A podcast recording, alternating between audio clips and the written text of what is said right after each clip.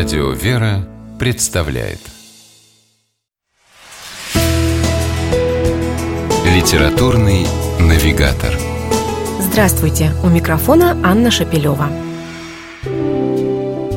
Библиотека всемирной литературы – так называлась популярная книжная серия, которая издавалась в 60-е и 70-е годы XX века.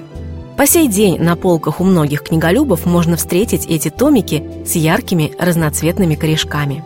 Под их обложкой – эпосы народов мира, античные и средневековые произведения, самые известные романы XIX и XX веков. В XXI веке знаменитую серию решили возродить.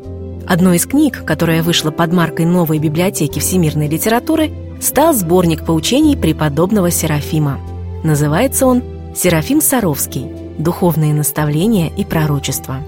Основой книги послужила летопись Серафима Дивеевского монастыря, состоящая из наиболее полного жизнеописания великого подвижника и святого, преподобного Серафима Саровского, а также его духовного наследия в виде наставлений и поучений.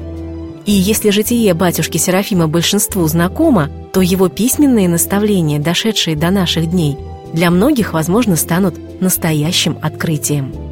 Читая размышления преподобного Серафима о душе, о любви к Богу, о сохранении душевного мира, смирении, посте и покаянии, мы словно слышим голос самого святого.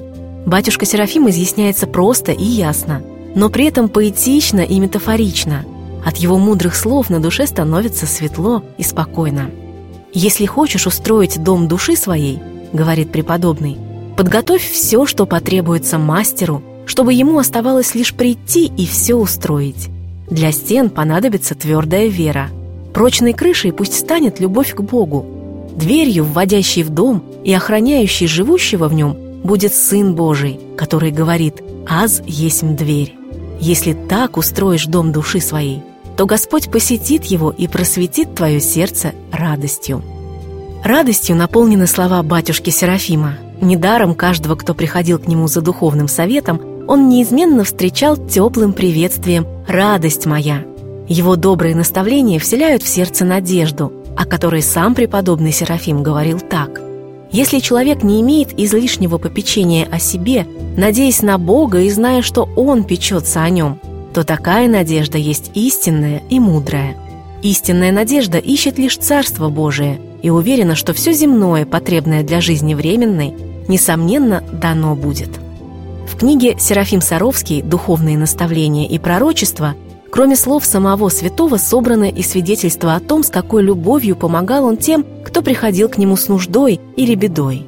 Например, один из современников вспоминает, как к преподобному пришел крестьянин. Посетитель был в отчаянии, у него украли единственную лошадь. «Батюшка, я теперь без лошадки совсем нищий, не знаю, чем буду кормить семью», — горевал крестьянин. Тогда преподобный Серафим ласково притянул его за голову к себе и сказал, чтобы тот немедля шел в соседнее село. Справа у дороги будет дом. Там во дворе он найдет свою лошадь, привязанной к бревну. С верою и надеждой крестьянин побежал туда, куда указал ему батюшка Серафим. И в том самом месте действительно отыскал свою лошадь. Книга «Серафим Саровский. Духовные наставления и пророчества» станет для читателей удивительной встречей со святым – чьи мудрые слова и сегодня помогают людям стать лучше и обрести надежду. С вами была программа «Литературный навигатор» и ее ведущая Анна Шапилева. Держитесь правильного литературного курса.